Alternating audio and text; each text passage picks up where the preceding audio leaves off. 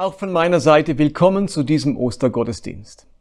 Christliche Feiertage, die sind was Besonderes. Da werden bestimmte Ereignisse rund um das Leben Jesu in besonderer Weise gedacht und erinnert.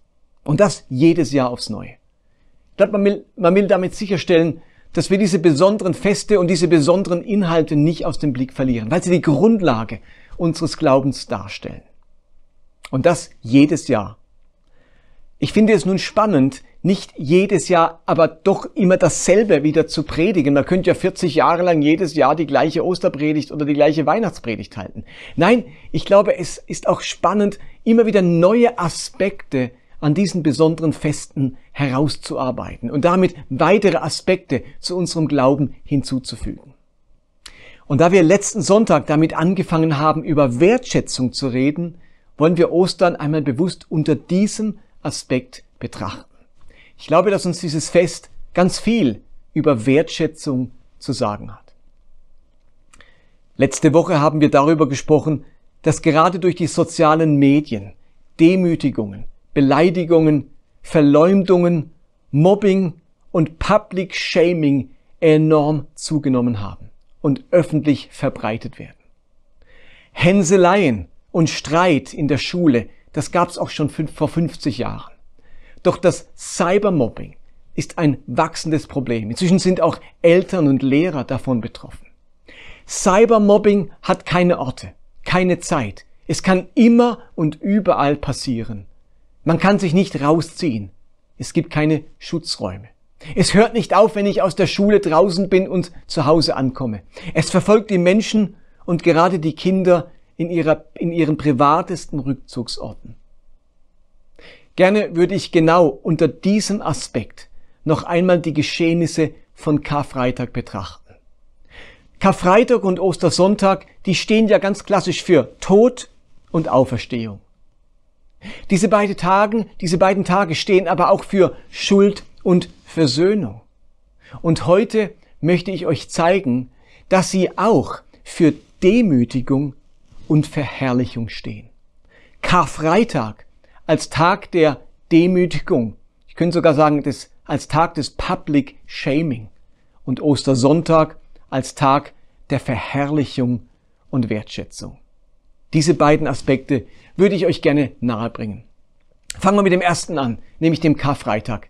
Karfreitag als Tag der Demütigung und Entmenschlichung.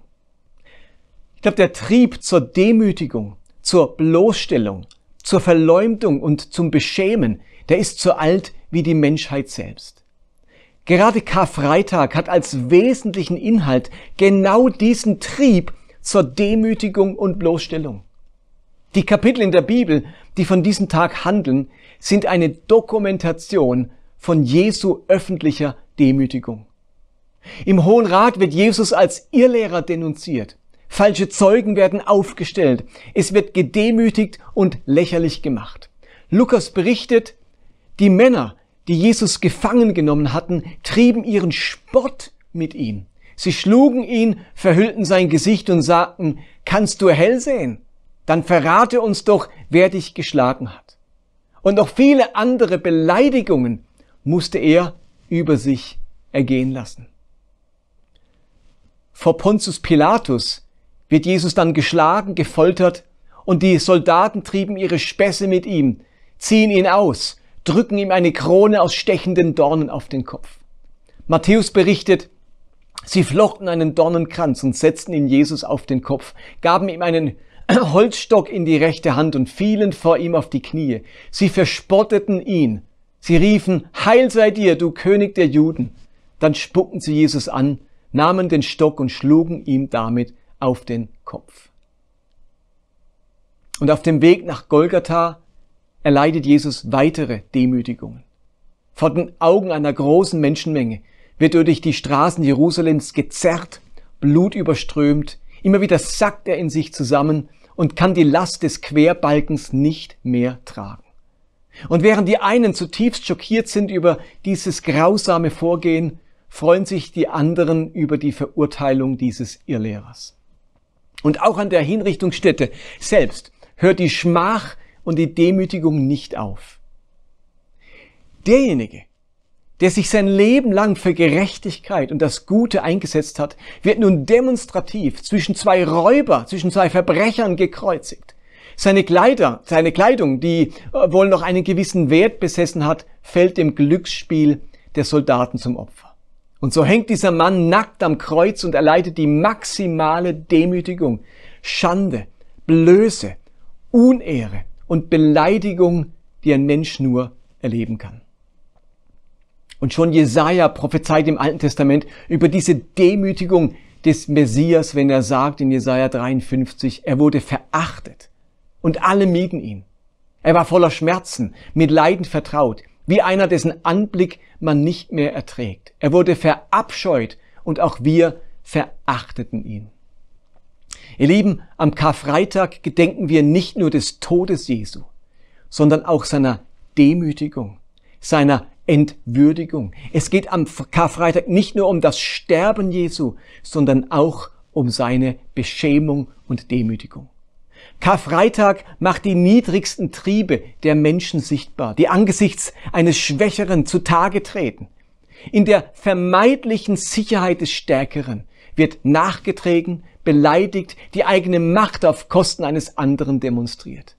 In der Demütigung des anderen fühlt man sich selbst überlegen. Indem ich auf den anderen mit Fingern zeige, lenke ich von meinen eigenen Unzulänglichkeiten und Schwächen ab. Täter brauchen Opfer zur Aufrechterhaltung ihres Machtgefühls. Durch die Demütigung anderer erwarte ich mir selbst Respekt. Und manch einer wird sich denken, wie blöd ist das denn? Was ist denn das für eine idiotische Logik?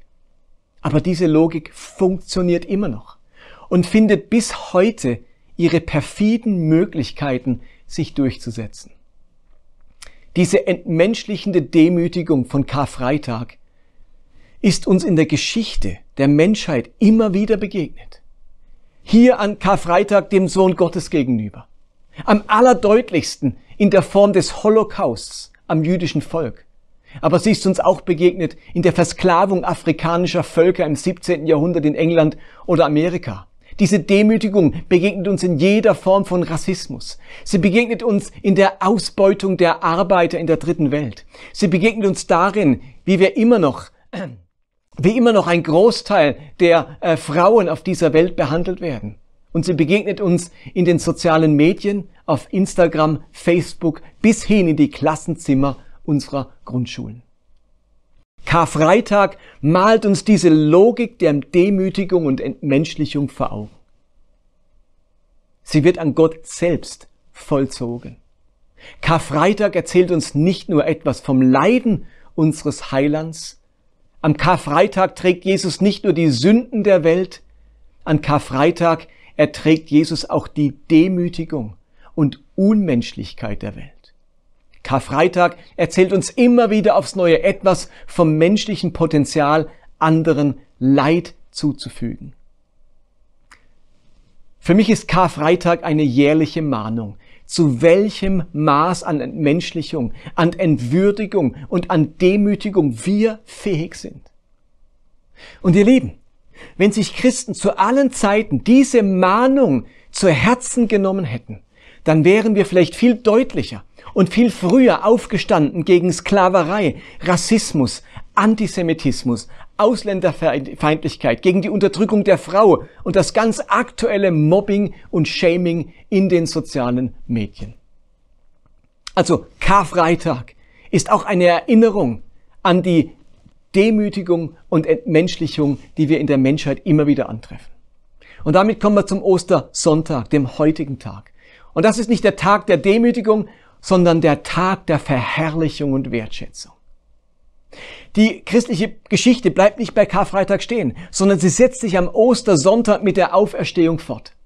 Im Hebräerbrief wird das Sterben und Auferstehen Jesu nochmal aus einem ganz anderen Blickwinkel betrachtet. Das heißt dort in Hebräer 2, er selbst, Jesus, der für eine kurze Zeit geringer war als die Engel, ist jetzt aufgrund seines Leidens und Sterbens mit Herrlichkeit und Ehre gekrönt.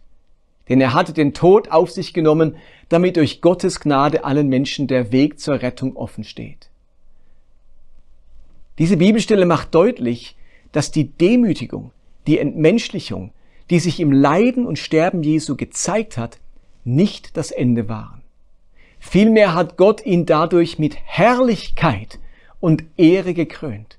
Nach der Erniedrigung kommt die Erhöhung, nach der Demütigung die Krönung, nach der Scham, Scham die Herrlichkeit, nach der Geringschätzung die Wertschätzung. Also so wie die Kreuzigung zum Symbol der Erniedrigung geworden ist, so wird die Auferstehung zum Symbol der Wertschätzung. In der Auferstehung erfährt Jesus Herrlichkeit und Ehre und damit die Wertschätzung des ganzen Himmels. In der Offenbarung beschreibt Johannes, wie man sich diese himmlische Wertschätzung von Jesus vorstellen kann. Es heißt in Offenbarung 5, und sie sangen in einem gewaltigen Chor, würdig ist das Lamm, das geschlachtet worden ist. Es ist würdig, Macht und Reichtum entgegenzunehmen und Weisheit und Stärke und Ehre und Herrlichkeit und Lob. Also nach dem Schlachten des Lammes, also Karfreitag, erfolgt nun seine Erhöhung und seine Wertschätzung mit Macht und Reichtum und Weisheit und Stärke und Ehre und Herrlichkeit und Lob. Habt ihr euch das schon mal überlegt? Dass in der Auferstehung Gottes Wertschätzung zum Ausdruck kommt. Auferstehung ist nicht nur die Feier des Lebens, es ist auch die Aufrichtung von Ehre und Lob und Herrlichkeit. Ostern macht deutlich, dass Gott das Erhöhen und damit, also dass er das erhöhen und damit das wertschätzen möchte, was zuvor erniedrigt wurde. Ich sag's nochmal. Ostern, Ostersonntag macht deutlich, dass Gott genau das erhöhen und genau das wertschätzen möchte, was zuvor erniedrigt wurde. Dass er das mit Ehre und Herrlichkeit krönt, was zuvor gedemütigt wurde. Ostern bringt damit Gottes große Absicht für die Welt auf den Punkt. Nämlich nicht nur die Vergebung von Schuld und Sünde, sondern auch die Überwindung von Scham, Demütigung und Erniedrigung. Und jetzt müssen wir einen letzten, dritten Schritt gehen. Wir müssen Ostern verstehen als nicht nur die Erhöhung und damit Wertschätzung Jesu, sondern als Wertschätzung der ganzen Welt. Was meine ich damit? Ostern als Wertschätzung der ganzen Welt. Nun, im ersten Punkt habe ich deutlich gemacht, dass Karfreitag Zeit zeigt, wie sehr der Mensch zu Geringschätzung, zu Demütigung und zur Abwertung verführt werden kann. Im zweiten Punkt habe ich deutlich gemacht, dass Gott durch die Auferstehung seinen Sohn nach dessen Erniedrigung mit Wertschätzung, mit Ehre und Herrlichkeit überschüttet. Und in meinem dritten Punkt möchte ich noch diesen Schritt weitergehen. Ostern offenbart nicht nur die Wertschätzung und die Herrlichkeit des Sohnes, sondern ebenso Gottes Wertschätzung für die ganze Welt. In manch frommen Kreisen hat man immer wieder den Eindruck, dass Gott genervt ist von der Welt, dass er seinen Zorn kaum zurückhalten kann und jeden Moment das Gericht über die Welt droht. Aber gerade das Osterfest bringt die Liebe Gottes zur Welt zum Ausdruck. An Ostern erfüllt sich nämlich das, was im Johannesevangelium beschrieben wird in diesem ganz berühmten Vers, Johannes 3, Vers 16. Denn Gott hat die Menschen so sehr geliebt, Gott hat die Menschen so sehr geliebt, dass er seinen einzigen Sohn für sie hergab. Jeder, der an ihn glaubt, wird nicht zugrunde gehen, sondern das ewige Leben haben. Gott hat nämlich seinen Sohn nicht in die, äh, zu den Menschen gesandt, um über, das, über sie Gericht zu halten, sondern um sie zu retten. Und in 1. Johannes 3, Vers 16 lesen wir, wie sehr Christus uns liebt, haben wir daran erkannt, dass er sein Leben für uns opferte. Also die Motivation Gottes, seinen Sohn für die Rettung der ganzen Welt zu senden, ist seine Liebe zur Welt. Gott sendet seinen Sohn ans Kreuz und in die Welt, ähm, nicht damit er die Welt lieben kann, sondern er sendet seinen Sohn in die Welt, weil er die Welt liebt. Der ist so ein wichtiger Satz, ich sage den nochmal. Gott sendet seinen Sohn nicht in die Welt, damit er die Welt lieben kann, sondern er sendet seinen Sohn in die Welt, weil er die Welt liebt. Gott liebt diese Welt. Gott liebt seine Schöpfung. Und vor allem, Gott liebt die Menschen. Er ist ein Gott, dem wir Menschen wichtiger sind als das eigene Leben. Egal, was genau und wie das am Kreuz geschah, entscheidend ist, was Gott uns damit sagen möchte. Wir Menschen sind ihm wichtiger als sein eigenes Leben. Versteht ihr das? Ostern, Karfreitag und Auferstehung bringt zum Ausdruck, dass wir Menschen Gott wichtiger sind als sein eigenes Leben. Und die Frage ist doch, wie geht das zusammen? Wie geht die Liebe Gottes und die Bosheit der Menschen zusammen? Empfindet Gott wirklich Wertschätzung für diese Welt? Wenn er, an die, wenn er die Erde sieht, warum empfindet er nicht einfach nur Verachtung und Ekel der Welt gegenüber? Gott liebt diese Welt ja nicht, weil er ein unheilbarer Romantiker ist. Ein Gott, der die Realität nicht sehen möchte, der sich die Bosheit der Menschen schön redet. Nein, ups. Nur wenige Verse, nachdem Johannes schreibt, so sehr hat Gott die Welt geliebt, dass es einen einzigen Sohn gab, sagt der Text nämlich Folgendes in Johannes 3,19. Das Licht ist vom Himmel in die Welt gekommen, aber sie liebten die Dunkelheit mehr als das Licht, weil ihre Taten böse waren. Sie hassen das Licht, weil sie im Dunkeln Böses tun. Also Gott weiß, wie es um die Taten und die Herzen der Menschen steht. Da macht sich Gott keine Illusionen. Und trotzdem liebt er diese Welt. Und trotzdem empfindet Gott Liebe für die Menschen dieser Welt. Gott hat tiefe Wertschätzung für die Menschen dieser Welt. Sonst würde er nicht sich selbst für die Erlösung dieser Welt geben. Sie sind ihm so unendlich wertvoll, dass er sich selbst an sie hingibt. Und diese Wertschätzung ist im Wesen der Liebe Gottes begründet. Sie liegt in Gott selbst begründet. Gott kann nämlich den Wert sehen, selbst wenn alles verdorben und verbogen ist. Gott kann sehen, zu was er die Menschen geschaffen und berufen hat, selbst wenn wir schon lange nichts mehr davon erkennen können. Gott sieht in uns immer noch sein Ebenbild, selbst wenn die Finsternis uns schon lange verdunkelt hat. Das Kreuz, also die Erlösung, ist nichts anderes wie der Versuch Gottes, uns durch seine Liebe von all dem zu lösen, zu erlösen, was unseren Wert und unsere Würde bis zur Unkenntlichkeit verzerrt hat. Also befreien von Sünde, vom Hässlichen, von der Bosheit und der Dunkelheit. Und hier kann es hilfreich sein, zwischen zwei Begriffen scharf zu unterscheiden, nämlich zwischen Anerkennung und Wertschätzung. Anerkennung ist positives Feedback, das auf Ereignissen oder oder auf Ergebnissen, muss ich sagen. Also Anerkennung ist positives Feedback, das auf Ergebnissen oder Leistung beruht. Wohingegen Wertschätzung sich mehr auf den Menschen und weniger auf seine Tätigkeit bezieht. Also das eine bezieht sich auf die Leistung, das andere auf die Person selbst. Gott empfindet nicht Anerkennung für die Welt. Er stellt den Menschen keinen Orden aus für ihr hohes Maß an Moral, an Güte, Mitmenschlichkeit oder Barmherzigkeit. Die Taten der Menschen ermangeln der Anerkennung Gottes. Sie sind himmelschreiend. Paulus kann im Römerbrief sagen, Römer 3, alle haben gesündigt und an ihrem Leben kommt Gottes Herrlichkeit nicht mehr zum Ausdruck. Also wir haben zwar die Anerkennung Gottes verloren, aber nicht seine Wertschätzung. Gott weiß, welche Herrlichkeit, welche Herzensschönheit er den Menschen ursprünglich zugedacht und verliehen hatte. Und auch wenn er ihre Taten nicht anerkennen kann, nicht gutheißen kann, kann er die Menschen immer noch wertschätzen. Und zwar so sehr wertschätzen, so sehr lieben, dass er seinen eigenen Sohn für sie gibt. Im Gleichnis vom verlorenen Sohn empfindet der Vater nach wie vor Wertschätzung für seinen Sohn auch wenn er dessen verschwenderischen und prahlerischen Lebensstil nicht gutheißen kann und die nicht seine Anerkennung finden.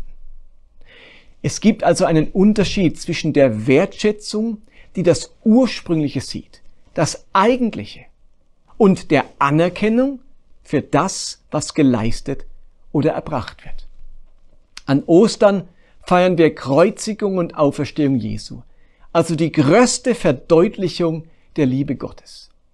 Obwohl das menschliche Tun und Denken nicht die Anerkennung Gottes finden, empfindet Gott so viel Wertschätzung für die Welt, dass er aus Liebe seinen Sohn sendet, um die Menschen von dem zu erlösen, was sie davon abhält, wieder zu dem zu werden, was ihnen an ursprünglicher Herrlichkeit zugedacht war.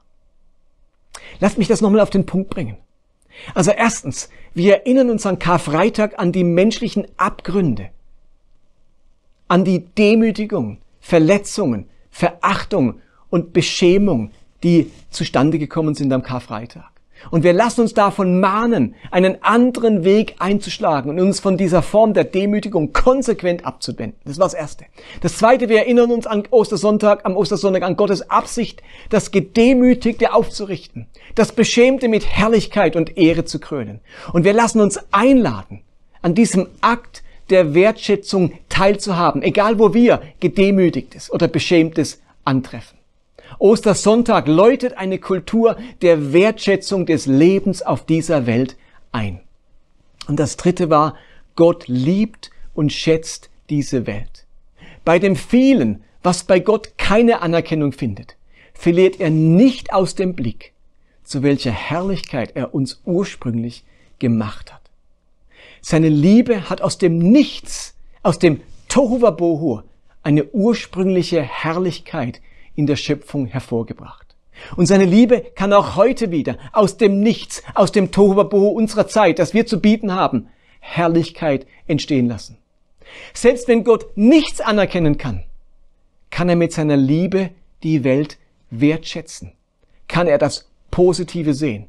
Kann er sich verschenken? Kann er sich hingeben? Kann er erlösen?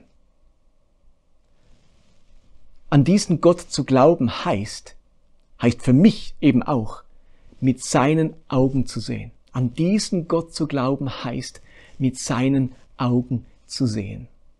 Es heißt, Wertschätzung zum Ausdruck zu bringen, auch wenn vieles nicht meine Anerkennung findet. Das Eigentliche zu sehen, neben dem Mangelhaften. Den Mensch im Blick zu haben und nicht nur seine Leistung. Eine Kultur der Wertschätzung kann nicht das Ergebnis davon sein, dass wir alle alles besser machen und damit einander mehr Gründe liefern, uns wertvoll, uns liebenswert zu finden. Auch das sage ich nochmal. Eine Kultur der Wertschätzung kann nicht das Ergebnis davon sein, dass wir alle alles besser machen und damit einander mehr Gründe liefern, uns wertvoll und liebenswert zu finden. Unsere Wertschätzung füreinander wächst nicht dadurch, dass wir unsere Leistungsfähigkeit steigern, damit es mehr Anzuerkennendes in unserem Leben gibt. Nein, Wertschätzung ist nicht das Resultat gesteigerter Anerkennung. Es ist vielmehr so, dass Gottes Wertschätzung unsere Leistungsfähigkeit beflügelt Wer sich wertgeschätzt weiß, kann sein Potenzial ausschöpfen. Wer sich wertgeschätzt weiß, kann sich befreit entfalten. Wer sich wertgeschätzt weiß, kann sich etwas zutrauen. Also eine Kultur der Wertschätzung beginnt, wo wir, die, wo wir die Person hinter der Leistung sehen, den Freund hinter seiner Depression, die Freundin hinter ihrer Minderwertigkeit, den Nächsten hinter seiner Andersartigkeit. Und das Kind Gottes hinter seinem Zerbruch. Das Gemeinsame hinter dem Trennenden. Und das Bedürftige hinter der Fassade. Wertschätzung beginnt genau dort, wo wir anfangen, einander mit Gottes Augen zu sehen. Und wie können wir das nun umsetzen? Wie können wir das umsetzen? Noch ein paar ganz kurze Tipps zum Schluss. Erstens, halte nach wertzuschätzendem Ausschau. Fang an, die Menschen mit Gottes Augen zu sehen. Das zweite, trainiere deine Wertschätzung und übe sie in der Praxis ein. Installiere einfache Übungen, um zu loben oder dich zu bedanken.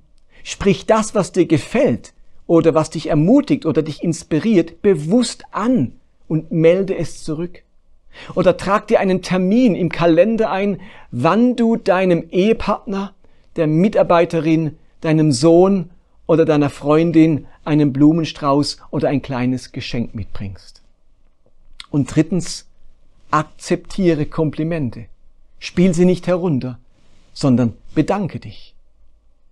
Ihr Lieben, Wertschätzung beginnt dort, wo wir anfangen, einander mit Gottes Augen zu sehen. Amen.